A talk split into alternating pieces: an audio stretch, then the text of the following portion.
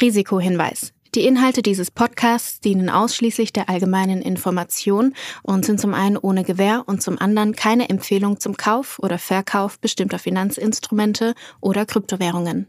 Die Podcast-Hosts oder Gäste haben unter Umständen Positionen in den besprochenen Finanzinstrumenten oder Kryptowährungen. Es handelt sich hierbei nicht um Anlageberatung. Ihr entscheidet selbst, was ihr macht.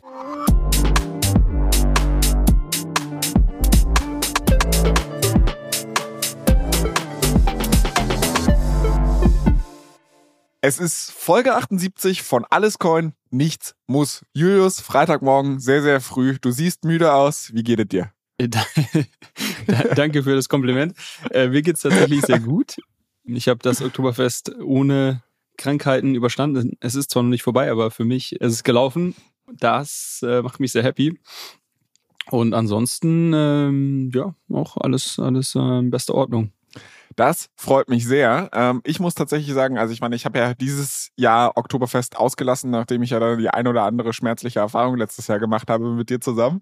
Ich habe meine Zeit etwas anders diese Woche verbracht. Bin nicht irgendwie mit Maßkrug äh, auf einem Volksfest rumgerannt, sondern äh, habe auf der Couch gelegen. Habe auf der Couch gelegen und habe ein bisschen YouTube geguckt, nämlich von dir kam diese Woche der Hinweis, oder ich hatte dir eigentlich mal als Hausaufgabe gegeben, dass du dir den Coinbase-Film angucken sollst. Äh, für die Leute, die mhm. uns noch nicht so lange verfolgen und vielleicht auch nicht so lange in der, in der Kryptowelt unterwegs sind, Coinbase hat letztes Jahr eine Dokumentation gelauncht. Ähm, der Film heißt Coin, A Founder's Story. Und du warst, glaube ich, irgendwie auf dem Weg nach, weiß ich nicht, Brasilien oder so. Und ich habe dir gesagt, du sollst dir im Flieger mal diesen Film angucken. Wir haben dann aber festgestellt, dass es weder mit VPN oder whatever ging. Oder ich glaube, irgendeine andere Ausrede hast du vorgebracht, äh, warum das nicht ging. Aber du hast mir diese Woche Woche geschickt, dass es jetzt diesen Film auch auf YouTube gibt. Und ich hatte natürlich nichts anderes zu tun, als mir das gestern zu Gemüte zu führen. Hast du es eigentlich schon geschaut? Äh, ich habe so ein bisschen, so ein bisschen reingeschaut, ja. Und äh, vor allem so die ersten, weiß ich nicht, 20 Minuten oder so, also so ein bisschen die, die Origin-Story wollte ich mir doch mal. Wollte ich Hast mir mal du tatsächlich auch den spannenderen Teil gesehen? ja, genau. Aber ja, also ich glaube, irgendwer hat das jetzt auf YouTube hochgeladen. Also das ist auch nicht über den offiziellen Coinbase YouTube-Kanal oder sowas. Von daher keine Ahnung, ob, ob die Person das äh, dort hochladen darf äh, oder teilen darf, aber auf jeden Fall ist es auf YouTube. Und äh, das hatte ich gesehen und ähm, ja, würde mich interessieren, was du dazu, was du dazu sagst. Also ich muss sagen, irgendwas, über, irgendwas überrascht hat, irgendwelche Schocker-Stories.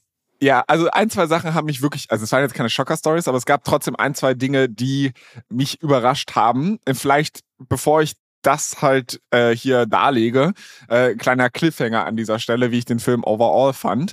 Und ich muss sagen, ich war in den ersten 20, 30 Minuten echt gehypt, weil es halt so eine, ja, From Rex to Riches Story war. Also ich meine, der, der Gründer, der dann halt irgendwie 2010 bei seinen Eltern irgendwie zu Weihnachten war und dann oben in seinem Kämmerchen hockte und dieses Bitcoin White Paper gelesen hat, total hooked war und dann irgendwie nach dem Family Urlaub wieder nach Argentinien. Ich habe vergessen, was er in Argentinien überhaupt wollte, aber dann ist er nach Argentinien zurückgeflogen, saß in diesem Flugzeug und hat sich gedacht, fuck, Alter, ich fliege in die falsche Richtung. Ich muss eigentlich hier bleiben. Ich muss an diesem Ding mit äh, ja weitermachen und so weiter und äh, dann halt diese Rakete gestartet hat das ist halt schon sehr, sehr cool. Insbesondere, weil es dann halt ja auch wirklich on the brink to failure ist bei Coinbase am Anfang gewesen. Also es gibt zum Beispiel so eine Stelle, wo sie halt, äh, die haben ein kleines Seed Funding eingesammelt und waren halt irgendwie kurz vor der Pleite und haben dann halt festgestellt, dass sie, also sie haben komplett den, den, das Wachstum eigentlich aus dem Cashflow am Anfang gefundet und haben dann aber festgestellt, dass sie halt einfach ein bisschen mehr Kohle brauchen, um wirklich wachsen zu können und haben dann ihre Series A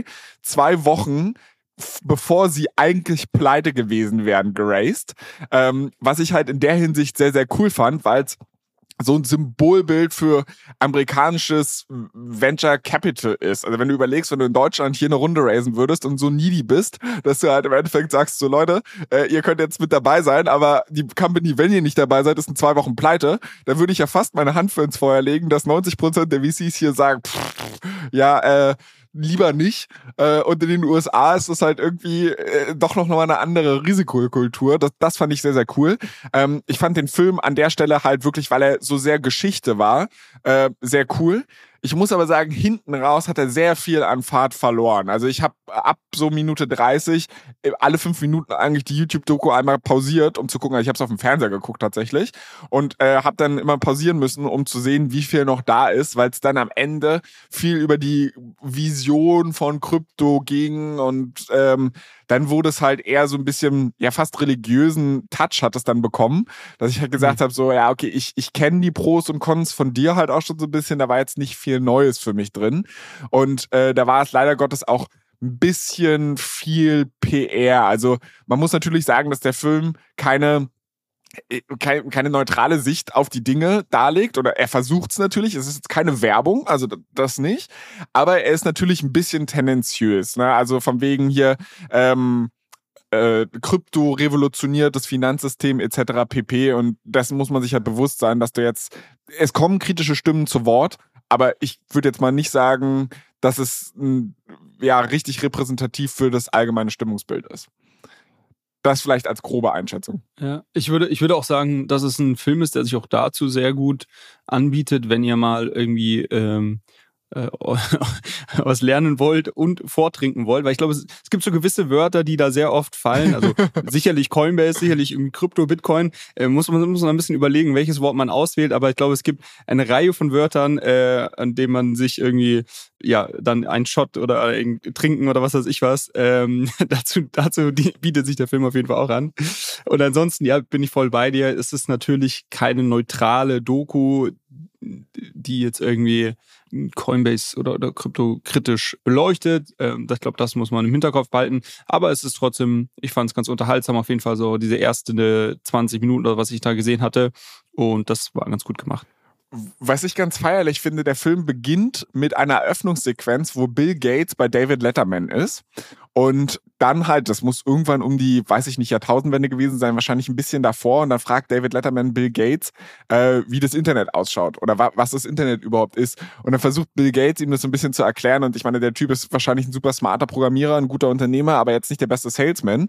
Versucht es dann halt so sehr technisch zu erklären. Und David Letterman verspottet ihn so ein bisschen. Und wir wissen natürlich alle, wie die Geschichte des Internets weiterging. Und ich finde, ich finde halt, das ist natürlich sehr klug gemacht, weil es mit den Emotionen des Zuschauers spielt, der natürlich dann sofort das Bild im Kopf hat, ah ja, beim Internet wurden auch alle am Anfang belächelt und hinten ja. raus war es irgendwie die globale Mega-Revolution und das wird in dem Film nie wieder so krass aufgegriffen, aber du hast ein sehr smartes Setting the Scene gemacht. Das fiel mir am Anfang auf, das fand ich sehr, sehr cool. Vielleicht noch zu den Punkten, die mich so ein bisschen überrascht haben ähm, und die ich vorher gar nicht wusste. Coinbase ist ja gar nicht als Kryptobörse gestartet. Und das wusste ich zum Beispiel nicht, sondern Coinbase hm. ist halt im Endeffekt als Hosted Wallet gestartet, weil man halt gesagt hat, okay, früher musstest du halt deine Krypto äh, primär auf irgendwelchen USB-Sticks rumtragen und wenn du dann halt irgendwie entweder den USB-Stick verbummelt hast, wir kennen diese Geschichten, dass Leute seit zehn Jahren Mülldeponien durchsuchen, oder du hast irgendwie deinen Key verbummelt, dann hattest du keine Chance mehr, an dein Vermögen wiederzukommen. Und deshalb haben die halt einfach gesagt, okay, wir basteln eine Software-Wallet Wallet. Und das Problem, was sie da hatten, sie hatten super viele Leute, die durch Product Hunt oder whatever dadurch aufmerksam geworden sind, das Produkt sich angemeldet haben und dann nie wiedergekommen sind. Und das hat halt dazu geführt, dass das Wachstum am Anfang so ein bisschen ja vor sich hin lief, bis Brian Armstrong halt die Leute mal wirklich abtelefoniert hat und gefragt hat, hey, sag mal, wie schaut's dann aus? Warum benutzt du das Produkt dann nicht weiter? Und dann hätte man ja sagen können, okay, da fehlt irgendwas an, an Features oder so. Aber nee, die Leute haben halt einfach gesagt, ja, ich finde das Produkt ganz cool, aber ich habe gar kein Bitcoin. Und er hat halt festgestellt, okay, eigentlich müssten wir einen Weg finden, den Leuten nicht nur ihre Bitcoins zu verwahren, sondern dass du halt auch direkt in der App welche kaufen kannst. Und so ist eigentlich eher per Accident ähm, diese ganze Nummer entwachsen, dass halt irgendwie Bitcoin über Coinbase gekauft werden konnte und sie dann gesagt haben, ja, okay, äh, vielleicht sollten wir auch noch ein paar andere Netzwerke integrieren. Und da, zweiter Punkt, den ich auch ganz spannend fand, äh, Vitalik Buterin kommt in der Doku ja auch zu, zu Wort. Und ich wusste gar nicht, dass Coinbase ihn am Anfang versucht hat zu heiern. Ähm, und er dann meinte so, ja, er wird total gerne, aber er ist da gerade so ein bisschen busy mit so einem Side-Project. Und es stellte sich heraus, dieses Side-Project war Ethereum. Ähm, das fand ich im Endeffekt auch ganz cool. Plus dritter Punkt, den ich da vielleicht auch noch kurz erwähnen würde wollen. Ähm, ich wusste auch nicht, weil ich habe Coinbase immer mit Brian Armstrong, also dem, dem Glatzkopf, der immer so nett lächelt, äh, verbunden. Und was ich nicht wusste, ist, dass er einen Co-Founder hatte, ähm, der halt über Reddit zu ihm kam und der dann die Company irgendwann verlassen hat, weil er selbst CEO sein wollte. Und die hatten halt so ein sehr, ja, eigentlich nicht Clinch, weil sie haben sich dann halt im Guten getrennt und der, der Co-Founder ist dann gegangen. Ähm, die sind immer noch beste Freunde, was ja auch irgendwie krass ist, wenn du halt einmal sowas durchmachst. Und Brian Armstrong hat ihm sogar noch mehr Shares geschenkt. Also was halt auch irgendwie so ein Novum in der Founder-Szene ist, weil er gemeint hat, so sein Co-Founder hat schon Heavy Lifting gemacht und im Endeffekt hätte der ein paar mehr Shares verdient. Äh, das war auch so eine Sache, die, die ich ziemlich bezeichnend, ziemlich cool fand und, und ja. ja. Und vor allem hat der gute Fred äh, Ursam, also der Co-Founder, dann, äh, ich meine, Paradigm sogar mitgegründet, also eine ja. der größten äh, Krypto-VCs und auch bestimmt erfolgreichsten äh, Krypto-VCs. Und ich würde mal behaupten, dass er da wahrscheinlich vielleicht fast nochmal genauso viel Geld mitgemacht hat, wenn nicht sogar mehr, äh, als durch seine, durch seine Coinbase, Coinbase-Aktien. Also der hat, äh, hat, glaube ich, für sich auch alles richtig gemacht. Ähm, und äh, ja, witzig, dass du es, dass du ähm, erwähnst mit dem mit der Exchange, dass das erst später kam. Da ist mir nämlich auch noch eine äh, Story in Erinnerung in Erinnerung geblieben. Ich glaube, die wurde gar nicht erwähnt in der Doku, aber das habe ich mal ähm, weiß gar nicht, wo das war, irgendein so Y Combinator Talk, wo sie darüber erzählt haben, wie sie ihr Wachstum auch nochmal so ein bisschen geboostet haben am Anfang. Und ich meine, dass sie relativ ähm, relativ hohe ähm, Rewards verschenkt haben, wenn du irgendwie Bitcoin, also wenn du dir eine Wallet gemacht hast und irgendwie, ich glaube, ein bisschen Bitcoin gekauft hast, dann hast du von Coinbase auch damals Bitcoin geschenkt bekommen, irgendwie so 10 Dollar wert an Bitcoin. Was aber irgendwie zu der Zeit dann, weiß ich nicht, 0,1 Bitcoin waren oder sowas. Oder, oder vielleicht sogar mehr. Ich, ich, ich kriege die Zahlen jetzt gerade zusammen. Ähm, und es gibt, glaube ich, einige Leute, für die das jetzt quasi im Nachhinein äh, äh, wirklich äh, natürlich auch ein, ein signifikant Geld ist. Ähm, wenn man den so lange gehalten hat, aber da vielleicht auch nochmal ganz lustige, äh, ganz lustiger Growth-Hack, quasi einen Airdrop, wenn man so möchte. Ja, äh, die haben den Airdrop pioniert. Äh, vielleicht letzter Punkt, bevor wir dann unsere Buch, nee, ist ja keine Buchbesprechung, sondern unsere Filmbesprechung abschließen. Auch noch ein witziger Punkt oder ein recht spannender Punkt, der in der Doku thematisiert wird, ist, und ich weiß, dass ich das vor anderthalb Jahren mitbekommen habe, aber nie wieder drüber nachgedacht habe, ist, es gab ja diese ganze Black Lives Matter Bewegung in den USA oder gibt es natürlich auch immer noch mit dem ähm, mit dem Tod, wo der, wo dieser Polizist sich halt quasi auf den Nacken gekniet hat, eines, äh, ja, jemanden, dem, wo er dann Floyd, ich weiß gar nicht, wie er ganz, ganz genau hieß, das habe ich schon wieder vergessen zu meinem, äh, zu meinem Entsetzen gerade. Aber ich, glaube, ihr kennt die Story einfach, wo die ganzen Leute dann halt auf die Straße gegangen sind, protestiert haben und äh, sich halt so ein politisches Movement in den USA nochmal losgetreten hat. Und Brian Armstrong hat sich damals relativ klar positioniert und hat gesagt, Coinbase wird keine politische Partei ergreifen. Er hat nie gesagt, ob er Black Lives Matter unterstützt, ähm, sondern hat halt gesagt, unsere Vision, unsere Mission ist äh, Krypto voranzubringen und alles, was uns davon ablenkt, ist nicht unser Thema. Es ist ein wichtiges Thema, dass als Privatperson sich da auch organisiert wird, aber er wird als Company da keine Stellung zu beziehen, was halt sowohl extern als auch intern kranken Shitstorm ausgelöst hat. Und äh, die Dokumentation behandelt halt auch diesen Punkt, wie er dieses ganze Problem dann gehandelt hat und ähm, wie er halt auch irgendwie so seine Führungsqualitäten ausgebaut hat, etc. pp. Aber das fand ich, das hat jetzt nichts mit Krypto zu tun, war aber trotzdem ein spannender Einblick, mit was für Problemen du als Gründer dealen musst und so. Ähm, und ja, also für jeden, der sich da irgendwie für so Führungskräfte-Kram interessiert und so, ähm, auf jeden Fall eine spannende Nummer. Also, ich würde sagen, man kann den Film schon empfehlen. Man sollte jetzt nicht zu viel erwarten. Keine kritische Dokumentation, sondern eher seichte Unterhaltung mit ein, zwei Aha-Momenten. Viele davon haben wir jetzt hier natürlich schon gespoilert. Äh, aber trotzdem, also wenn man mal irgendwie anderthalb Stunden totschlagen möchte, dann ist das, glaube ich, eine valide Option. So, jetzt haben wir eigentlich schon viel, viel länger über diesen Film gequatscht, als wir es eigentlich tun wollten. Und wir haben ja noch eine ganze Menge in dieser Folge vor. Die erste Sache, die wir vorhaben, ist eigentlich eine große Entschuldigung, weil wir es beim letzten Mal ein bisschen verpennt haben oder nicht verpennt, aber uns hat die Zeit gefehlt, weil wir uns an anderen Themen wieder verquatscht haben. Deshalb reichen wir es an dieser Stelle nach. Wir haben vor zwei Wochen eine Umfrage gemacht zum Thema Steuertools, äh, weil wir hatten vorher mal gefragt, womit trackt ihr eigentlich eure Portfolien? Und ähm, für die Leute, die es nicht mitbekommen haben, ich glaube, Frist für die Steuererklärung ist zumindest hier in Hamburg nächste Woche. Ich muss mich auch noch ansetzen. Ähm, und äh, da muss man natürlich auch so seine Kryptovermögenswerte ein bisschen offenlegen, gucken, äh, wie viel Verlust oder Gewinn man gemacht hat und den natürlich auch entsprechend versteuern. Man kann natürlich sehr schnell da die Übersicht verlieren. Deshalb gibt es Tools, die einem helfen. Wir wollten wissen, welche Tools das sind. Und ich präsentiere dir jetzt, Julius, die sehr ernüchternden Ergebnisse unserer Umfrage. Weil das Problem ist, wir haben zwar sehr viele Leute gehabt, die mitgemacht haben, die haben bloß alle denselben Schrapel erzählt. Und zwar, äh, du hast witzigerweise auch mitgemacht und dementsprechend glaube ich, dass du die Gewinner unserer Umfrage kennst, weil du hast sie nämlich selbst eingetickert. Äh, Cointracking. Also irgendwie ganz, ganz große, ich 99 Prozent der Leute, die mitgemacht haben, haben Cointracking reingeschrieben. What? Musst du mir gleich mal erzählen, was an die. Ja, ja, tatsächlich. Und es gab es gab nur eine einzige andere Antwort und die hieß Accounting. Finde ich ganz geil, so als Wortspiel von Accounting, sprich Buchhaltung äh, und, und halt irgendwie Coin da drin noch verwurstet. Also die Crypto-Bros scheinen die Wortspiele zu mögen. Äh, ich weiß nicht, ob du von dem Tool schon mal gehört hast. Kannst du mal deine Meinung zu unserer Umfrage teilen? Ähm, also überrascht mich erstmal, dass nur die zwei genannt wurden, weil es gibt eigentlich schon sehr viele Tools mittlerweile am Markt. Also ich würde mal boah, ich würde mal sagen, dass ich bestimmt irgendwie schon von so fünf bis zehn Tools auch im deutschsprachigen Raum gehört habe, die sich da ähm, irgendwie platziert haben. Ich weiß aber auch, beziehungsweise mit jedem, mit dem ich darüber gesprochen habe, ähm, hat sein Unmut über, über das Tool, was er oder sie nutzt, äh, geäußert. Ähm, von daher ist, ist, obwohl es schon sehr viele Tools gibt, gibt es, glaube ich, immer noch Raum für ein, für ein besseres Produkt in dem Markt. Ähm, und ich weiß, nicht, wo die Problematik liegt, dass gewisse Sachen ähm, ja immer noch falsch interpretiert werden. Also das ist ja das Hauptproblem. Du gibst irgendwie deine Wallets dort an und dann werden halt gewisse Transaktionen ausgelesen und entsprechend dann schon mal irgendwo interpretiert, damit sie quasi äh, in deine Steuer, ähm, in deine Steuerübersicht irgendwie mit reingenommen werden können.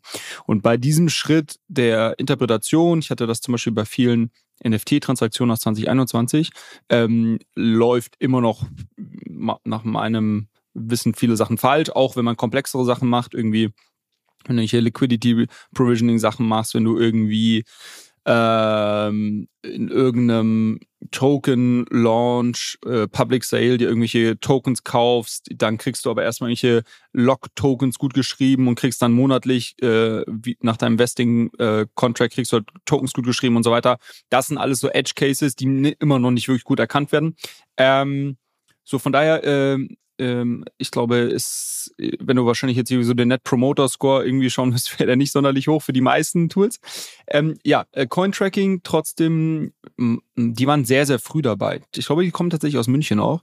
Ähm, und ich meine, dass die schon um 2015 rum oder sowas angefangen haben. Also wirklich relativ früh. Ähm, und von daher ähm, natürlich irgendwo toll zu sehen, dass, dass das bis heute, bis heute ähm, ja, das Produkt gibt und dass sich da konstant weiterentwickelt haben, dass das scheinbar auch sehr viele Leute nutzen. Ähm, ich nutze auch schon sehr lange, ähm, bin aber auch so semi-zufrieden damit. Also ja, es ist okay, es nimmt die Arbeit ab, aber du musst schon auch noch signifikant Arbeit reinstecken, um wirklich dann irgendwie alles nochmal, äh, über alles nochmal drüber gehen. Ähm, von daher ich würde das jetzt, also ich bin zufrieden damit, aber ich würde es jetzt auch keinem ans, ans Herzen legen. Ja? Also, ja, liebes Contracting-Team, könnt dann ein bisschen, bisschen mehr Gas geben. Ähm, aber scheinbar unsere Hörerschaft äh, fürs Tool auch gut oder nutzt es, äh, weil sie nichts Besseres finden. Ja, genau. Und ich wollte gerade sagen, wir haben nicht abgefragt, wie zufrieden sie damit sind. Das ist die nächste Umfrage. ähm, genau.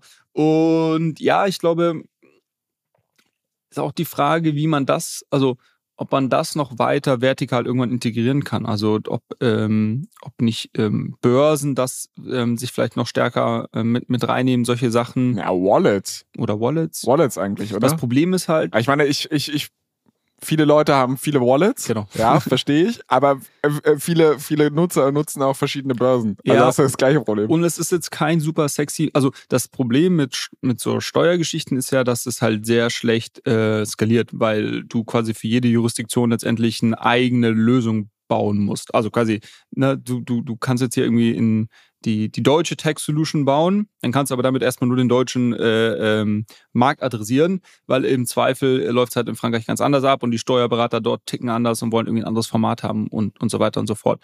Ähm, das heißt, deshalb glaube ich, dass es so Wallets jetzt nicht unbedingt machen würden und dann vielleicht, wenn, erstmal nur für den, für den US-Raum. Ähm, und ähm, ja, wahrscheinlich werden wir weiterhin so einen fragmentierten Markt sehen, äh, bis es irgendwer richtig gut macht. I don't know. Äh, ein letzter Punkt, das ist halt auch so ein Thema. Also, was ich mir am meisten wünschen würde, wäre ein, und das würde vielleicht eher eine, eine tiefe Integration von den Steuertools äh, ähm, davon ausgehen, dass du als Coin-Tracking zum Beispiel auch eine, eine Chrome-Extension baust, wo du sagst, okay, ich kann dir jetzt ähm, in Real Life, also wenn du in Metamask, keine Ahnung, du bist bis auf Uniswap und willst irgendwas, irgendwas traden und kriegst dann dein Metamask Pop-up und musst das quasi, oder äh, eine andere Wallet, wir haben ja hier, hier Bunny letztens ausprobiert äh, und äh, Rabby, Bunny sag ich schon, Rabby, Bunny Wallet. Ja, es gibt auch sowas ähnliches noch. Äh, Telly, Telly, genau, Telly gibt's noch, deshalb verwechsel ich. Ähm, und dann kriegst du ein Pop-up und bevor du die Transaktion bestätigst, ähm, kommt dann das Coin-Tracking-Pop-up und sagt dir, kannst du jetzt machen, aber hat folgliche steuerliche Auswirkungen für dich. Und ich glaube, das würde schon unglaublich helfen. Ich kenne äh, aus zahlreichen, äh, äh, zahlreichen Gesprächen kenne ich die Stories, wo du dann eineinhalb Jahre später, wenn du eine Steuererklärung machst und dir einen Kopf hast, was du damals für einen Quatsch gekauft hast und was du irgendwie da getradet hast und hätte ich nur mal einfach meine ETH gehalten oder mein whatever, ähm, weil du musst ja immer gegenrechnen, äh, wenn du jetzt irgendwie so einen Trade machst und keine Ahnung, du hast sicherlich ja wahrscheinlich irgendeine Renditeerwartung, sonst würdest du keinen Trade machen. Äh, aber du musst ja immer auch überlegen, was sind die steuerlichen Konsequenzen davon. Und ist der Trade wirklich so profitabel, dass es irgendwie ähm, die, ja, im Zweifel äh, Spitzensteuersatz dann ähm, auf, auf, die, auf die Gewinne, dass das quasi eine, eine Buy-and-Hold-Strategie irgendwie outperformt. Und diese Gedanken machen sich, glaube ich, die wenigsten Leute, vor allem dann nicht in the moment, wenn du jetzt irgendwie schnell irgendeinen Coin kaufen willst.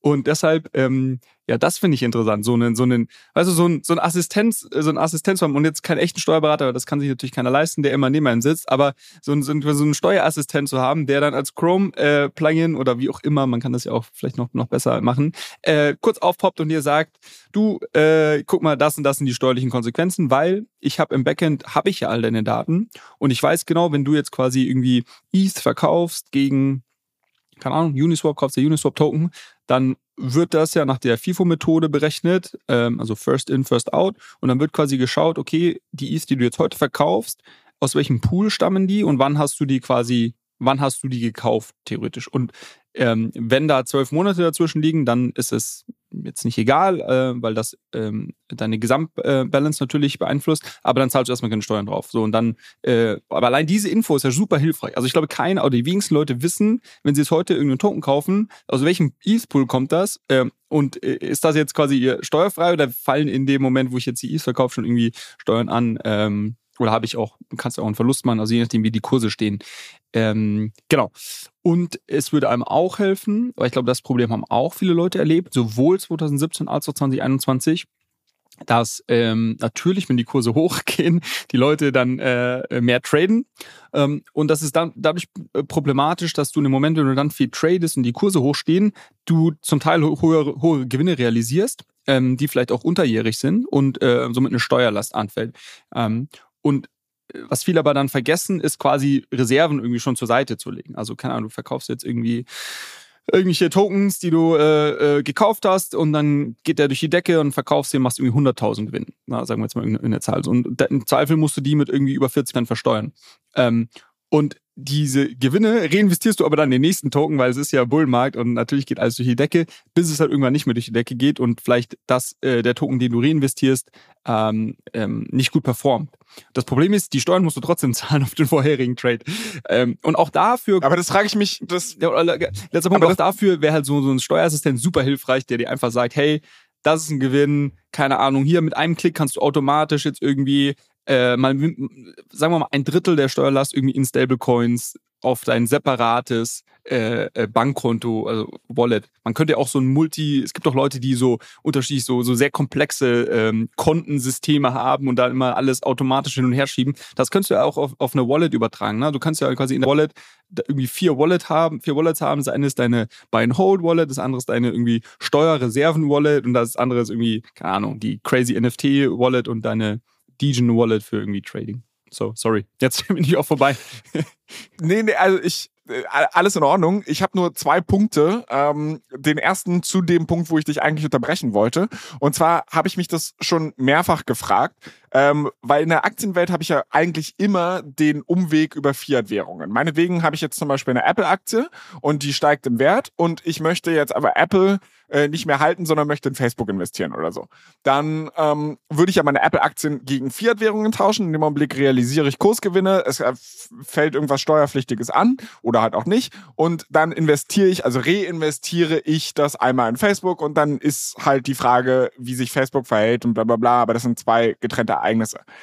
Ähm, natürlich gibt es auch in der institutionellen Welt, dass du Aktien gegeneinander tauschen kannst, aber in der Privatpersonen machen das ja für gewöhnlich nicht. In der Kryptowelt ist das aber ja gang und gäbe. Also was passiert jetzt, wenn ich zum Beispiel mein Ethereum gegen Bitcoin tausche? Dann habe ich ja eine Transaktion ähm, und dann habe ich in dem Augenblick, wo mein Ethereum zugelegt hat und ich damit halt einen anderen Wechselkurs gegenüber Bitcoin bekomme, wie wird das eigentlich versteuert? Weil ich werde ja nicht jedes Mal in, in Dollar tauschen oder so. Also wird da einmal der Wechselkurs fixiert und das genau. sind so Fragen, die ich mir zum Beispiel stelle. Ich werde jetzt kein Steuerseminar draus machen, aber. Genau, es ist kein Steuerseminar und es ist auch alles keine, keine Steuerberatung. Wir können hier nur unser, unser, nach unserem besten Wissen und Gewissen äh, unsere Erfahrung aus dem äh, sag ich mal, aus dem alltäglichen Umgang mit, solchen Sachen äh, teilen. Äh, genau richtig. Und das ist ein, äh, eine Problematik, die vielen Leuten bei den NFT-Käufen und Verkaufen, glaube ich, auf die Füße gefallen ist, letztendlich. Ähm, in dem Moment, äh, wo du ETH gegen Bitcoin verkaufst oder für ETH quasi ein NFT kaufst, was ja nichts anderes ist, als ETH zu verkaufen und einen neuen Token zu kaufen, der Token ist halt ein NFT, ähm, ist das auch eine steuerlich relevante Transaktion. Und du musst dann in dem Moment verstehen, ob du die ETH, die du gerade verkaufst, aus einem Pool stammen, den du schon zwölf Monate hältst oder noch nicht hältst. Ähm, und wenn du ihn noch nicht zwölf Monate hältst, musst du äh, verstehen, äh, quasi zu welchem Kaufpreis du diese ETH gekauft hast und was der aktuelle Tageskurs ist. Ähm, und und ähm, da das so wird das berechnet eben. Äh, und wenn da eine relativ große äh, Differenz ist, also wenn du die irgendwie hast, hast halt irgendwie mal günstig gekauft, im, also am Anfang 21 und im September, als irgendwie NFT-Hype war, äh, verkaufst du oder kaufst du dir von diesen ETH ähm, jetzt ein NFT. Dann hast du, keine Ahnung, du hast irgendwie bei 1000 gekauft und in dem Moment stand er schon bei 3000, dann hast du äh, quasi 2000 Euro Gewinn pro, pro Coin. Ähm, und da die und äh, und das sind auch quasi äh, musst du noch die du nicht liquide hast, die du erstmal nicht ne? liquide hast. Also genau, die hältst ja du dann in irgendeinem NFT und ähm, den NFT verkaufst du dann. Und dann schmiert das NFT ab und äh, zack. Genau. Oder, das ist ein Problem. oder, oder quasi du hältst den NFT nur ein paar Wochen und verkaufst ihn wieder, auch für Gewinn. Dann hast du hier, also kaufst ihn für ein ETH und verkaufst ihn für irgendwie zwei ETH. Da hast du wiederum ein ETH ähm, ähm, ähm, Gewinn, den du, ähm, den du, den du versteuern musst. Ähm, und das sind halt so, äh, das sind halt alles so Themen und das, das läppert sich, ne? Also quasi, wenn du da viel, viel hin und her tradest, dann kann sich das sehr schnell hochschaukeln. Und das Problem ist, die, die Frage ist quasi, was hältst du am Ende? Wenn du am Ende sehr viel Stablecoin hältst, dann ist das auch alles nicht so dramatisch, weil dann hast du ja quasi deine Reserven. Ähm, wenn du aber am, am Ende sagst, okay, ich habe jetzt irgendwie super viel Gewinn gemacht und ich, und, ähm, ich reinvestiere das jetzt aber alle in irgendwelche Coins und weil ich sage, okay, ich habe irgendwie am Anfang des Jahres habe ich mir irgendwie 10 ETH gekauft, jetzt habe ich irgendwie super viel getradet und am Ende des Jahres habe ich jetzt irgendwie, habe es geschafft, auf 50 ETH hochzukommen. 5x, mega, mega erfolgreiches Jahr. Ähm, ähm, auf dem Weg dorthin habe ich aber relativ hin und her getradet. Und, und ich glaube, was viele gemacht haben, sagen, sagen cool, jetzt habe ich ja 50 und die halte ich halt jetzt bis zum nächsten Cycle. Also quasi ETH, Bitcoin sind ja die, die, die Blue Chips in der Kryptowelt, ähm, die halte ich, weil die werden langfristig gut performen. Ist ja von der von der grundsätzlichen äh, Logik auch nicht, auch nicht falsch. Ähm, das Problem ist nur, äh, dass du quasi dann trotzdem auf das ganze Hin- und Her-Traden Steuer zahlen musst. Und dann ist nämlich der Worst Case, eineinhalb Jahre später, also jetzt hat, sagen wir mal, am Bärenmarkt, wo du jetzt eigentlich gar nicht verkaufen willst, weil du eigentlich sagst, okay, die Kurse sind äh, ziemlich, ziemlich tief und vielleicht habe ich die Erwartung, dass der Markt sich erholt über die nächsten Jahre, dann musst du jetzt quasi zum, zum Tiefpunkt ähm, musst du jetzt vielleicht welche verkaufen, weil, weil du jetzt erst merkst, wie hoch deine Steuerlast ist für, für 2022. Ähm, und, ähm, und dann bist du am Ende gar nicht groß besser gestellt und hättest dir eigentlich das ganze Traden auch sparen können. Ähm, das sind Stories, die habe ich schon so oft gehört, deshalb, äh, das klingt jetzt vielleicht irgendwie, denkt man sich, hey, die sind ja blöd, wieso machen die das nicht? Glaubt mir, ich habe ich habe es wirklich schon oft gehört. Von daher, ähm, und deshalb glaube ich, dass dieser quasi, dieser Steuerassistent Tool, die dir so ein bisschen hilft, ein bisschen über die Schulter guckt und sagt, okay, äh, leg mal das beiseite oder, oder quasi hier, guck mal, das wären die steuerlichen Auswirkungen von der Transaktion. Das wäre, glaube ich, ein Tool, was entweder jemand selber bauen sollte oder idealerweise einfach einen, einen, einen Coin-Tracking oder wer auch immer als, ähm, ähm, ja, als Extension für, ihre, für ihr Produkt noch bauen können. Kurze Frage, weil ich meine, das ist, sind jetzt wirklich alles so Implikationen, die ich überhaupt nicht bedacht habe. Also, wenn ich jetzt zum Beispiel für meine Steuererklärung mir überlegt habe, ist halt so, ja, okay, ich habe im Endeffekt im Crypto-Space größtenteils Kohle verloren, dann kam halt mal der Arbitrum Airdrop oder was weiß ich und dann weiß ich halt in dem Augenblick, wo ich gehandelt habe, zack, ja, diese Gewinne muss ich angeben, klar. Aber mir ist jetzt gerade mal bewusst geworden, dass du ja auch diesen ganzen Scheiß, wenn ich halt, also alleine du hast irgendwie mir ein Experiment gegeben, äh, hol dir mal keine Ahnung, äh, ein bisschen von dem und dem Stablecoin und alleine, dass ich da zwischendurch halt einmal über Ether gegangen bin und, ja. und das halt dann getauscht habe, wie lange brauchst du für deine Steuer? Zum, zum also ich, ich habe fünf, sechs Transaktionen im Jahr so, so gefühlt. Zum Beispiel, aber Flo, was ist denn bei dir? Also, also sagen wir, sagen wir, ich, ich, du, du willst irgendwas, du hast ja relativ viel, oder du hast ein paar Sachen ausprobiert und du erinner dich irgendwie, du wolltest irgendwo auf eine andere Chain bridgen und konntest das aber nicht mit ETH machen, sondern hast Wrapped ETH gebraucht. Der Tausch von ETH in Wrapped ETH ist eine steuerlich relevante Transaktion. Das sind nicht die gleichen Assets. Das ist doch, boah, alter Schwer. Wie lange brauchst du für deine Steuererklärung? ähm, it depends. Äh, auch da gibt's ein ganz klares Pattern. Also quasi in, in, in, im Bärenmarkt sind es viel weniger Transaktionen als im Bullenmarkt. Also, man, also egal wie lange man natürlich hier irgendwo schon in dem Markt involviert ist, man kann sich natürlich äh, dem, der, der Euphorie von steigenden Kursen nie so ganz entziehen. Ähm, so von daher, it depends. Ähm, mittlerweile habe ich ein ganz gutes Setup, aber es sind sicherlich, ähm, ich mache das auch nicht an einem Tag. Ne? Also ich mache das über ein paar Tage verteilt. Ähm, und dann manchmal gibt es halt Detailfragen, wo ich dann auch mit dem Steuerberater erstmal sprechen muss und dann, also es ist sicherlich ein Prozess über mehrere Wochen. Ähm, aber ja, es ist, äh, ist aufwendig. Alter. Ähm, und genau, genau diese Kleinigkeiten sind die, wo sich, äh, die, die, die viele Leute nicht auf dem Schirm haben. Und ähm, ich glaube, das ist auch wirklich was, wo, ähm, ja, wo, wo irgendwie mehr, mehr Education stattfinden muss weil ähm, viele Leute kommen halt in, in den Space rein, äh, sehen irgendwie das schnelle Geld, traden irgendwie rum und am Ende des Tages hast du vielleicht gar nicht so viel Geld gemacht, hast aber eine relativ hohe Steuerlast und ja, das ist, glaube ich, eine Erfahrung. Da können, da werden wir viele Nachrichten bekommen, die haben, haben, haben glaube ich, viele gemacht. Ey, ganz ehrlich, dieses Thema macht mir schlechte Laune, deshalb lass uns schnell wechseln. Äh, wir haben jetzt genug über Steuern gequatscht. Äh, äh, zu dem Thema Nachrichten ist aber eigentlich eine ganz gute Überleitung, weil du hast mir schon im Vorgespräch erzählt, dass wir beim letzten Mal über dieses, also das musstest du mir nicht erzählen, da war ich dabei. Wir haben über dieses Fan-Engagement-Tool Socials Schrägstrich Chilis gesprochen. Also dieses Beispiel, dass halt aus der italienischen Fußballliga gerade Fußbälle verschwinden, weil halt im Endeffekt man die mit, mit Krypto kaufen kann. Wenn dein Lieblingsspieler bei einem wichtigen Spiel irgendwie ein Tor gemacht hat, dann kannst du dir diesen Moment halt quasi, ja, einverleiben. Und äh, jetzt hattest du gesagt, dass uns ein ein Hörer geschrieben hat und nochmal irgendwie was dazu wissen wollte. Was, was, was ist denn los? Genau, vielleicht nur als Kurzergänzung zu dem ganzen Thema äh, Fan, Fan-Tokens auf Socios und der Chilis Blockchain. Äh, für jeden, der jetzt gerade nur Fragezeichen äh, äh, versteht, äh, bitte einfach nochmal kurz in die letzte Folge reinhören, dann glaube ich, macht das alles Sinn. Ähm, und zwar hat uns Torben geschrieben, äh, um wirklich super Feedback, also vielen Dank schon mal an, an der Stelle. Der ist nämlich äh, relativ aktiver Nutzer von der Plattform um, und hatte noch ein, äh, ein Feedback an uns. Um, und ich glaube, das ist auch sehr, sehr hilfreich, um das wirklich zu verstehen. Also wir hatten ja letzte Woche darüber gesprochen, dass wenn du diese Fan-Tokens besitzt, dann kannst du halt irgendwie äh, einen gewissen äh, gewissen Abstimmungen teilnehmen oder halt irgendwie, keine Ahnung, äh, welcher Song läuft in der Umkleidekabine der, der Spieler, äh, was, welches Design hat vielleicht irgendwie das Trikot beim Aufwärmen und so weiter und so fort. Also irgendwie Sachen, wo man als sag ich mal, nicht Sportfan sagt, okay, absoluter Quatsch, wo man als Sportfan sagt, hey, ist cool, dass ich hier irgendwie mit abstimmen kann. Ähm, Und das kann man machen mit diesen Fan-Tokens. Man kann aber auch dann relativ coole Sachen gewinnen. Unter anderem halt die Fußbälle, mit denen tatsächlich Tore geschossen wurden oder irgendwelche Besuche in den VIP-Logen, in den unterschiedlichen Stadien und so weiter und so fort. Ähm, und äh, Torben hat uns jetzt auf was hingewiesen, ähm, was, was glaube ich, eine ganz gute Unterscheidung ist ähm, und warum er auch sagt, dass, äh, dass er glaubt, dass das quasi noch nicht ganz ausgereift ist, das System. Und zwar muss man unterscheiden zwischen den Fan-Tokens, ähm, der Vereine und den sogenannten SSU-Tokens.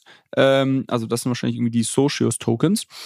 Und äh, zwar läuft das so ab, du kannst dir diese Fan-Tokens kaufen und wenn du die Fan-Tokens besitzt, kannst du an diesen Abstimmungen, was ich gerade erwähnt hatte, teilnehmen und äh, somit quasi äh, Engagement auf Socios ähm, ähm, machen. Und für dieses Engagement wirst du dann mit den SSU-Tokens belohnt. Die kannst du nicht kaufen. Ne? Die kannst du dir, die kriegst du nur, wenn du quasi aktiv bist als äh, als Fan und dann irgendwie abstimmst. Und diese richtig coolen äh, Benefits, also jetzt irgendwie eine Einladung in die VIP-Loge bei, keine Ahnung, AC Mailand, äh, sonst was, die kriegst du aber nicht, wenn du den Fan-Token hältst, sondern nur, wenn du diesen SSU-Token hältst. Und er sagt, ähm, was dadurch passiert, ist, dass Leute das farmen. Und dass Leute quasi sagen, die, die auch gar kein Fan sind von dem Verein, die einfach sagen, hey, ich will möglichst viele SSU-Tokens haben, weil damit kann ich meine ähm, Chance maximieren, äh, in die VIP-Loge eingeladen zu werden, äh, for free. Äh, und was ich somit mache, ist, ich kaufe mir halt einfach von allen Vereinen den Fan-Token, äh, mache bei allen möglichen Umfragen mit, stimme aber einfach irgendwas ab, weil mir ist es komplett egal, zu welchem Song irgendwie äh, jetzt AC Mailand aufläuft, ist nicht mein Verein. Ähm, und äh, einfach nur, um quasi die Anzahl der SSU-Tokens, die ich bekomme, zu maximieren und das zu farmen. Ähm, das hat natürlich äh, genau den gegensätzlichen Effekt, den man eigentlich haben möchte, dass die wahren Fans eines Vereins über die relevanten Entscheidungen abstimmen, sondern dass halt irgendwelche Leute abstimmen. Ähm, und das hat er so ein bisschen, das hat er sehr schnell erklärt und, und gesagt, dass das halt eigentlich nicht Sinn und Zweck der Sache ist. Und das läuft mir total ein. Also das, das verstehe ich nicht. Und er hat uns dann tatsächlich ähm, nochmal geschrieben, dass es jetzt, äh, also ganz aktuell hier, äh, sich der Gründer von Socials nochmal genau zu dem Thema gemeldet hat und gesagt hat, dass Vereine scheinbar jetzt ähm, darüber abstimmen können, ob ihre Fan-Tokens, ob man die locken muss, also so eine Art Staking, würde ich jetzt mal äh, bezeichnen, ähm, oder ob man nur dann an gewissen ähm, Perks ähm, sich beteiligen kann. Ähm, letztendlich, äh, glaube ich, wäre die Lösung hier einfach zu sagen, dass, ähm, dass man quasi für, für, gewisse, für gewisses Engagement ähm, nur Perks von einem Verein bekommen kann. Also keine Ahnung, nur wenn ich irgendwie bei, beim Beispiel AC Mailand gerade, wenn nur wenn ich irgendwie bei dem AC Mailand den Fan-Token halte und da abstimme und aktiv bin, kann ich dann auch irgendwie äh, Gewinne bekommen, die mit dem Verein in Verbindung ja, stehen. Ja, das finde ich aber kacke. okay. Das finde ich kacke. Guck mal, hier, das, das sagt einer, der irgendwie sein Leben lang in München, das stimmt gar nicht, du hast auch in Hamburg gewohnt, aber äh, so bei mir zum Beispiel, ich komme ursprünglich aus Berlin, ne? Das heißt, ich bin vielleicht irgendwie der Heimat wegen mit einem Club verbunden und bin auch noch regelmäßig da. Ich gehe jetzt nicht so häufig ins Fußballstadion, aber könnte ja sein.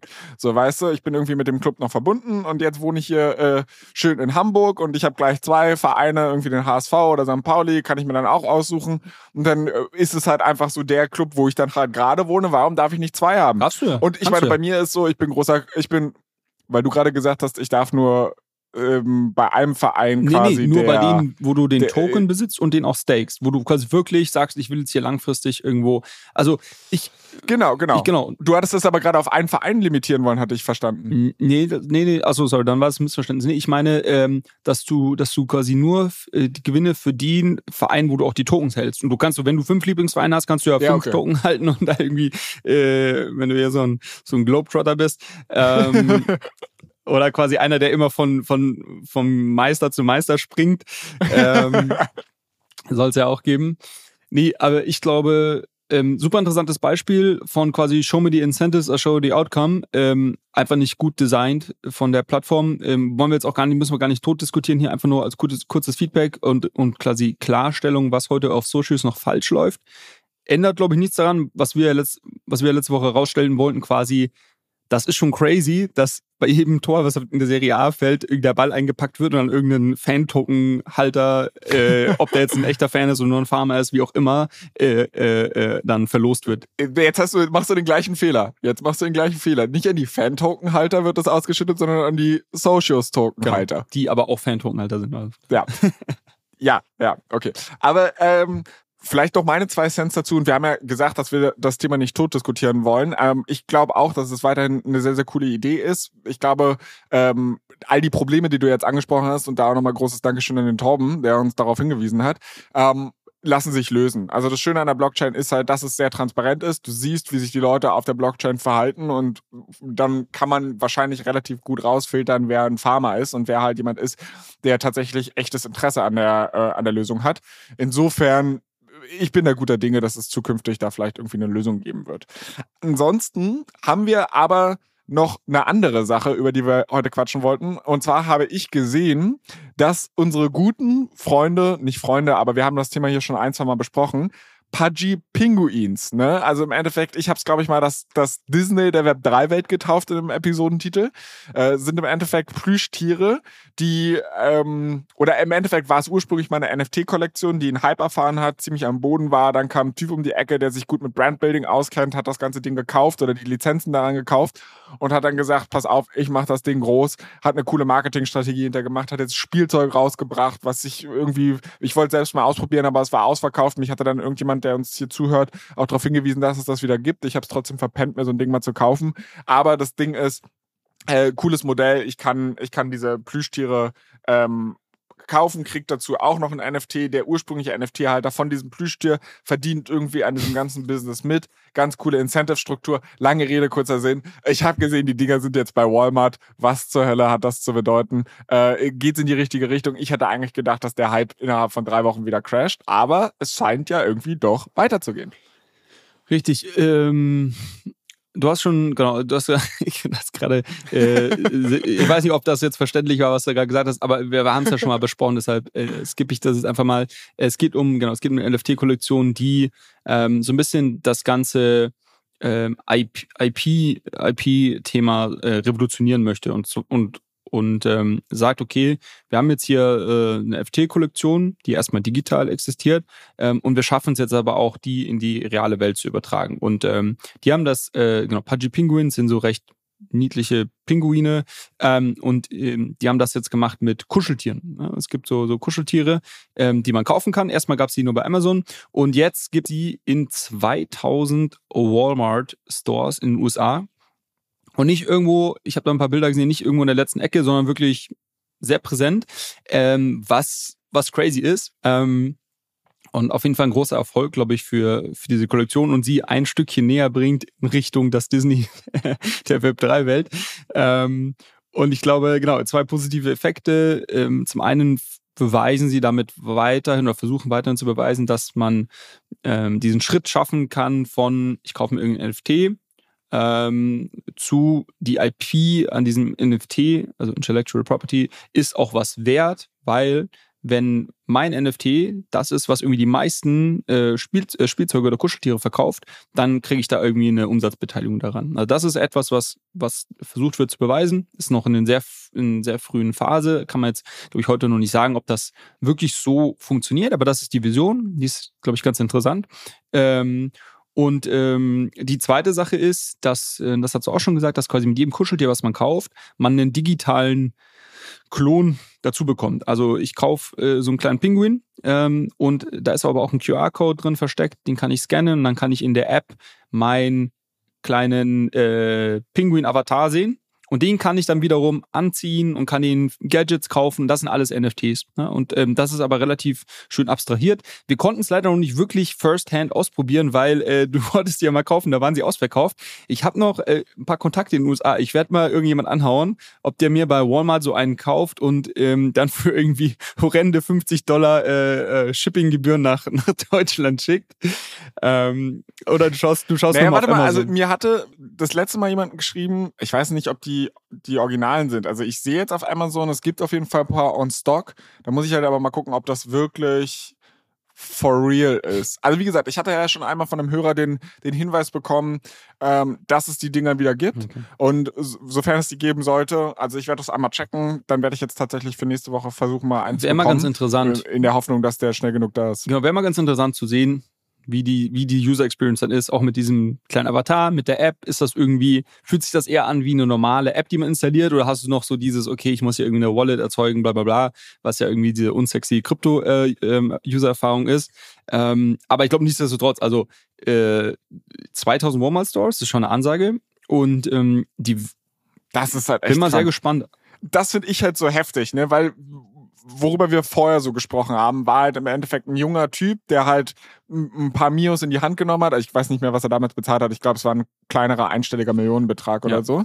Ähm, und der halt im Endeffekt es geschafft hat, einen, einen viralen Hype darum zu kreieren. Schön und gut, haben wir in der Web3-Welt schon häufiger gesehen. Aber wenn du es halt schaffst, so Walmart, irgendwie eine Company, die, keine Ahnung, eine Million Mitarbeiter hat und so weiter, äh, dann überhaupt mal, wo Retailfläche, also Walmart-Stores sind riesengroß, aber trotzdem ist Retailfläche be begrenzt und jede Marke versucht in so einen Walmart reinzukommen und dann schaffst du es halt einfach, so sehr raren Regalplatz, auch noch in einem Premium-Spot und dann halt irgendwie in 2000 Stores, also alleine was das so eine Supply Chain bedeutet, dass du da halt irgendwie, weil du, du willst ja nicht nur ein so ein Ding da hinstellen, also wie viele Pinguine du da produzieren musst und, und äh, die, das ist schon eine, eine sehr mutige Wette einfach, wo ich halt sage, okay, so blöd es klingt, aber so ein scheiß Plüschpinguin könnte der Weg in den Mainstream sein. Also wenn das halt Schule macht für Kinderspielzeug und so eine Erweiterung zwischen digitaler und analoger Welt und im Endeffekt halt noch andere Leute partizipieren können über Lizenzgebühren und dann halt wirklich so ein wirklich dezentrales Disney entsteht, das könnte richtig, richtig spannend werden. Und ich finde das halt, ich finde das halt funny, wenn wir, keine Ahnung, wir in 60, 70 Jahren im Schaukelstuhl sitzen und unsere Enkelkinder um uns herum spielen und dann halt mit so NFT-Spielzeug und wir uns halt noch an den Moment erinnern können, in dem das kreiert wurde. Ich will jetzt nicht die zu große Vision direkt am Anfang aufmachen, aber maybe sind wir hier gerade bei ein bisschen Geschichtsschreibung dabei und, oder vielleicht ist es auch einfach wieder ein Flop. Genau, das Schöne ist in dem Fall, dadurch, dass sie es schaffen, äh, hier weitere äh, Erfolge einzufahren, können wir hier daraus einfach eine Langzeitstudie machen und mein Su- Sushi Swap scheint keine Langzeitstudie zu werden. Die haben wir auch mal schon, schon länger beobachtet. Ja, da machen wir halt die Pudgy Penguins. Ähm, wir werden einfach mal immer mal wieder hinschauen. Äh, der Floor Price hat sich auf jeden Fall auch ein bisschen positiv bewegt die Woche, habe ich gesehen.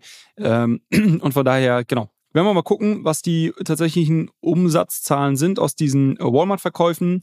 Ähm, und äh, vor allem, was ja die große Frage ist, was heißt das letztendlich für die Besitzer der NFTs, die jetzt schon Lizenzverträge haben. Ähm, das werden wir bestimmt irgendwie über die nächsten Monate mal mitbekommen und dann machen wir einfach ein Update.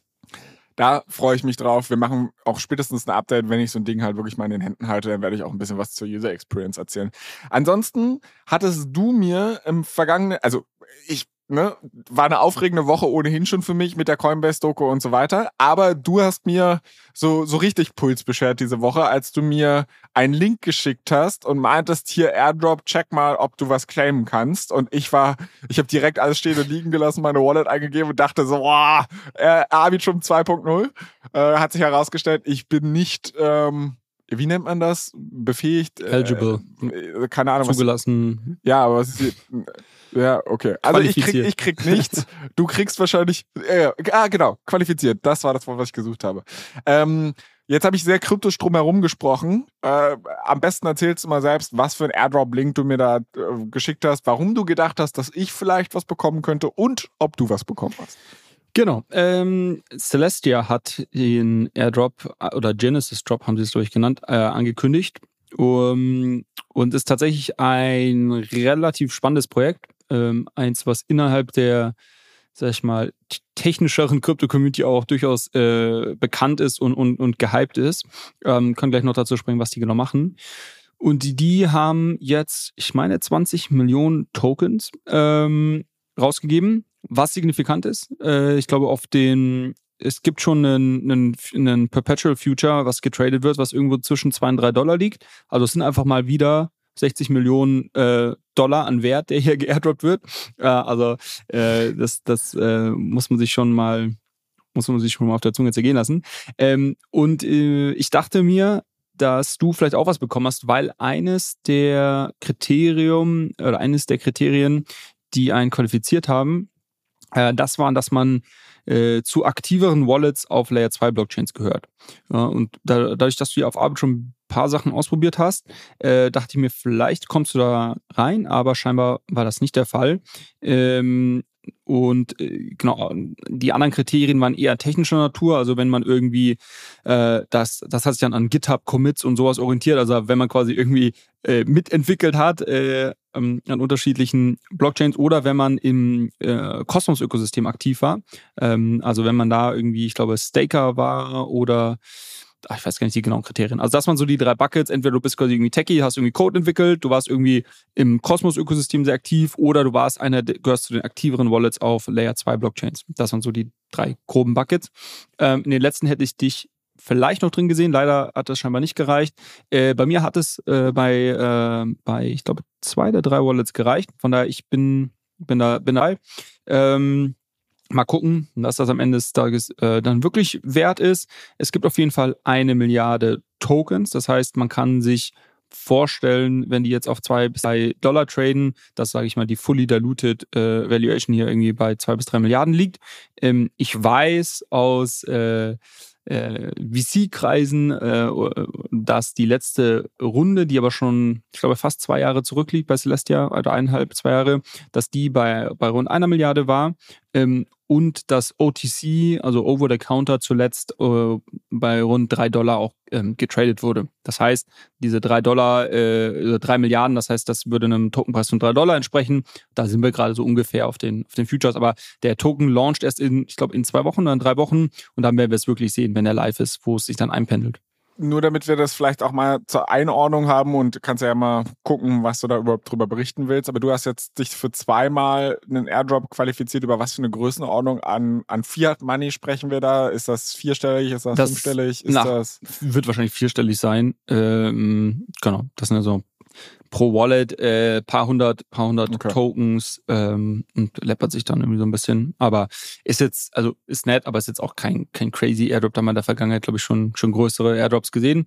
Ähm, ist aber auch ganz so wichtig. Also was, glaube ich, noch toll ist, sie haben irgendwie auch die Zahlen publiziert. Ich meine, dass es irgendwie 560.000 Wallets sind, die sie jetzt hier, ähm, denen sie Tokens airdroppen, ähm, was einfach auch eine wirklich äh, stattliche Zahl ist. Von daher ähm, ja, hilft das sicherlich der Dezentralisierung des Tokens irgendwo ähm, und gibt natürlich was an der Community zurück. Also ich finde das eben auch toll, dass sie quasi hier wirklich, also ich finde die Kriterien, die sie ausgewählt haben, nicht schlecht. Der Snapshot muss man auch noch dazu sagen, wurde schon relativ früh genommen, also der der der quasi der äh, der Stichtag, zu dem äh, geschaut wurde, ob deine Wallet zu den aktivsten auf Layer 2 Blockchains gehört, wurde bereits am ich meine, es war der 31. Januar oder 1. Januar, also Anfang des Jahres schon genommen.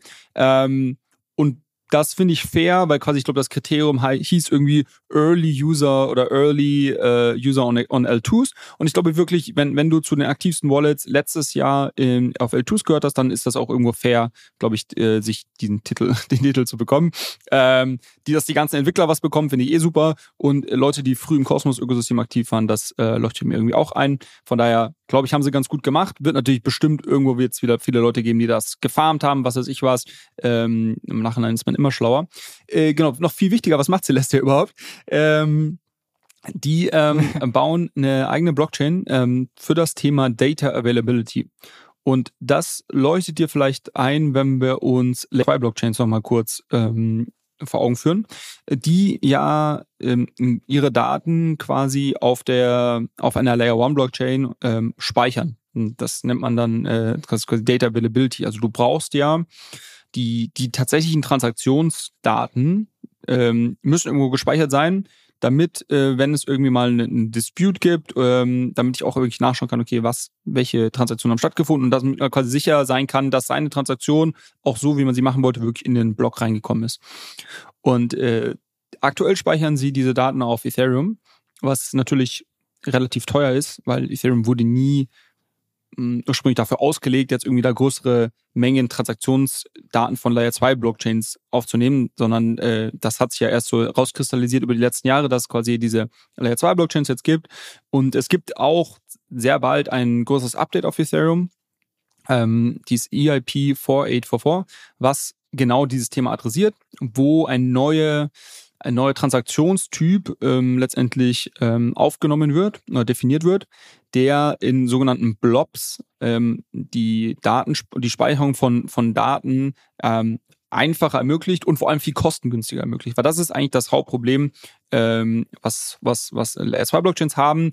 Äh, die, deren Transaktionskosten, die wollen sie natürlich so niedrig wie möglich bekommen. Also als Layer 2 Blockchain würde ich am liebsten quasi irgendwie, weiß ich nicht, für 0,02 Cent äh, meinem User Transaktionen ermöglichen. Ich habe aber so ein Lower, so eine, so, so, äh, so eine Boundary, die mir gegeben wird durch die Kosten, die ich selber habe, um die Daten auf der, auf der Layer 1 Blockchain zu speichern. Und diese, diese Kosten sind heute noch relativ, relativ hoch und deshalb bist du eher bei so, ja, weiß ich nicht, irgendwie 5 bis 15 Cent äh, oder 5 bis 20 Cent, würde ich mal sagen, so im Durchschnitt an Transaktionskosten auf Layer 2 Blockchains. Ähm, so, das äh, soll niedriger werden. Ähm, Celestia sagt zwar, sagt quasi, okay, Ethereum versucht sich da zu verbessern mit diesem Upgrade. Das wird sicherlich günstiger werden. Aber wir sind überzeugt, dass äh, die Industrie uns in den letzten 100 Jahren gezeigt hat, dass das ähm, wirklich beste Modell Arbeitsteilung ist. Und jeder sollte sich auf das fokussieren, was er am besten kann. Ethereum ist super als Settlement Chain, super als, ähm, äh, als, als quasi Base Chain, die eine gewisse Sicherheit gibt, aber ist nicht dafür gemacht, dass hier irgendwie äh, größere Mengen an, an Daten gespeichert werden. Und deshalb äh, bauen wir jetzt hier quasi eine eigene Blockchain, die sich nur darauf spezialisiert, ähm, diese Data Availability ähm, zu, zu ermöglichen. Und äh, wir werden das auch viel, viel günstiger machen können, da wir sind darauf spezialisiert und so weiter. Das ist der große Claim. Ähm, ist äh, sehr interessant, weil es tatsächlich ein, äh, natürlich in diese aktuelle Entwicklung super reinspielt, dass immer mehr Transaktionen auf Layer 2 Blockchains stattfinden. Das wird nur exponentiell weiter wachsen und ähm, die natürlich einen großen Kostendruck dadurch haben, um dann vielleicht auch auf alternative Lösungen wie Celestia eben zu wechseln. Und ähm, für Celestia ist, glaube ich, ein sehr spannendes Geschäftsmodell, weil ein Großteil der Kosten, die eine Layer 2 Blockchain heute hat, eben genau diese Data Storage sind und die sind dann quasi Umsätze für Celestia, ne? also Kosten auf der L2-Seite, Umsätze auf der Celestia-Seite. Und äh, ja, das äh, glaube ich sehr interessant. Okay, und um das so einmal für mich zu begreifen, den Token, den die jetzt geairdroppt haben, das ist quasi auch der Token, in dem ich dann die Transaktion, also die, in dem dann die L2 bei Celestia bezahlt oder steckt da, oder ist es ein reiner Governance-Token oder?